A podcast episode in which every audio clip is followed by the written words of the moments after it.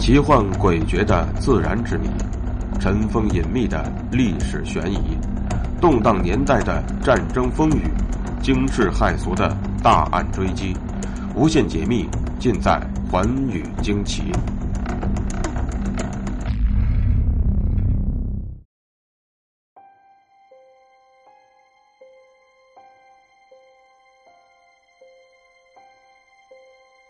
大家好，欢迎收听《寰宇惊奇》，我是东方。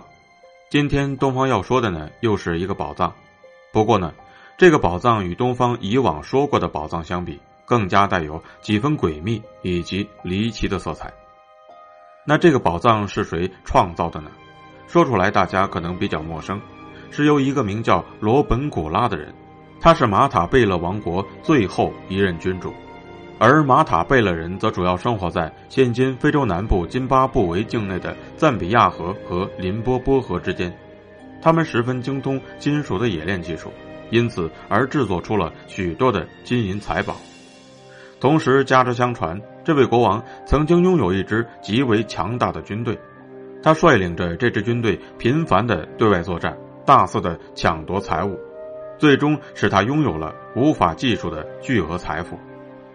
拥有了巨额的财富之后，罗本古拉最害怕的就是有一天他的财富就会像当时他抢夺别人一样被比他更强大的人抢走，因此他便把所有的财宝都藏在了一个极其隐秘的地方。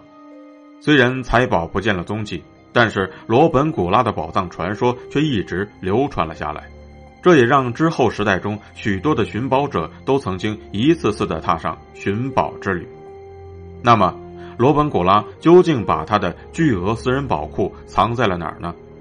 这笔宝藏又究竟有着怎样的诡秘和离奇之处呢？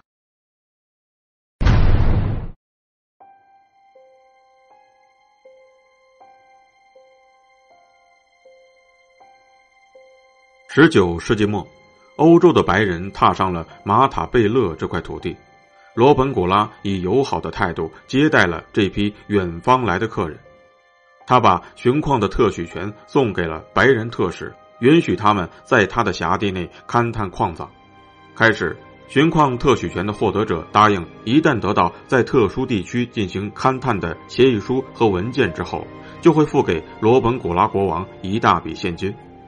罗本古拉开始以为他同白人的交易是在平等的条件下进行的，但是不久之后，他就发现，白人的欲望根本就无法得到满足。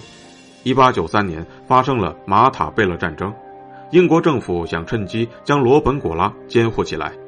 十分聪明的罗本古拉在英国人这一阴谋还没有付诸实施之前，便携带着他的财宝，驾着马车踏上了艰难的生存之路。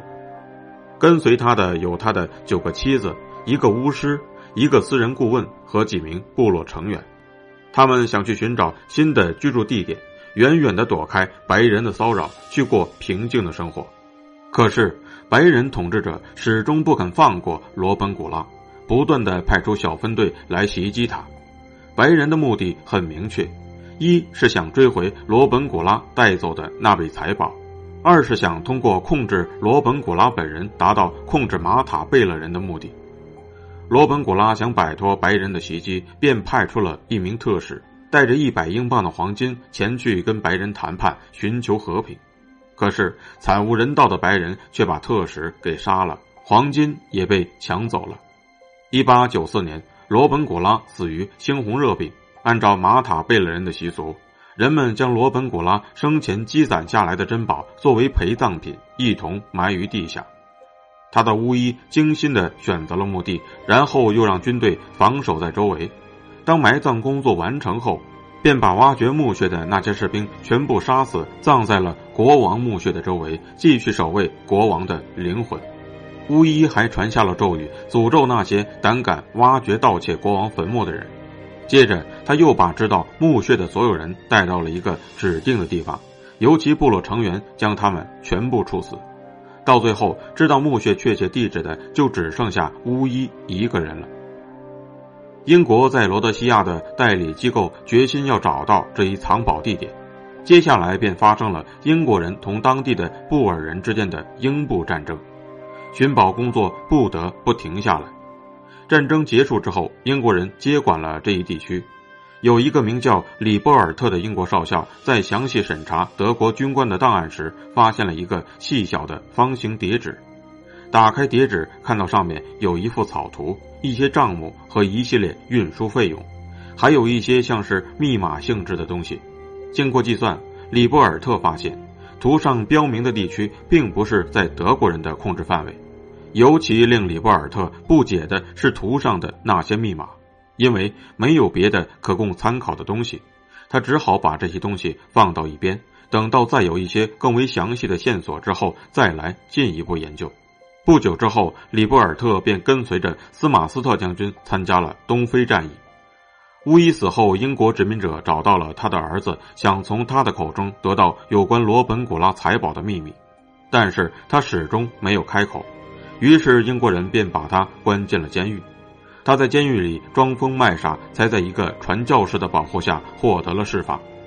第一次世界大战结束后不久，里布尔特作为县政府观察员返回了非洲领地。在东非战役期间，里布尔特弄明白了上次没有解开的密码。这个密码为找到罗本古拉的财宝提供了一些线索，于是他便开始全面的调查这笔财宝。里波尔特经过反复的琢磨，把藏宝地点限制在方圆三十千米之内。里波尔特组织了一个规模不大的探险队，招募了一些当地的马塔贝勒人充当搬运工和挖掘工。可是，当这些民工知道了他们要干什么的时候，一股脑全都跑了。也许是因为巫医的诅咒，里波尔特的探宝行动遇到了许多难以想象的困难。但是，里波尔特并没有放弃。三年之后，他又一次来到了那个地方。这次他带来了不同的魔法和护身符。当第一次出现令人恐怖的信号时，他环绕着那个地方，用这些护身符做了几次仪式来安慰他的队员。然而，事故还是发生了。一个 Y 型深沟非常奇怪的出现了塌方，压死了十个人。谁也弄不明白这个深沟为什么会发生塌方。同时，里波尔特也患了很严重的心脏病，接着又发起烧来，卧床不起。到了一九三四年，当里波尔特再一次准备去寻宝时，新的麻烦又出现了，因为他的行动已经公之于众，想要从中分成的人把他给包围了起来。葡萄牙人声称，因为财宝是在属于他们的土地上，他们理应得到财宝的百分之五十。一个名叫德比尔斯的矿产公司则声称要百分之七十五，因为他们认为这些钻石和金块是从他们矿山上偷走的。伦敦教区的社团也要百分之五十，因为这些财宝是属于马塔贝勒人的，而他们自认为是这个民族的托管人。里波尔特认为，这么多的公司来纠缠他，这大概是那些神秘的咒语在起作用。接下来要做的只有一件事，就是把那些深沟平掉，恢复原来的模样。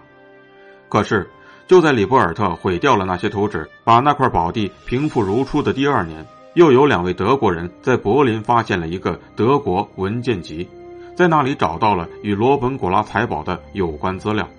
他们又沿着里波尔特同样的路线到南非去寻宝。可是不管怎么找，他们还是没有找到里波尔特曾经到过的地方。从那之后，再也没有人发现或者找到罗本古拉藏宝的地方了。感谢您收听今天的节目，欢愉惊奇，明天继续为您解密。更多的图文和资讯，请您关注微信公众号和新浪微博“东方说天下”。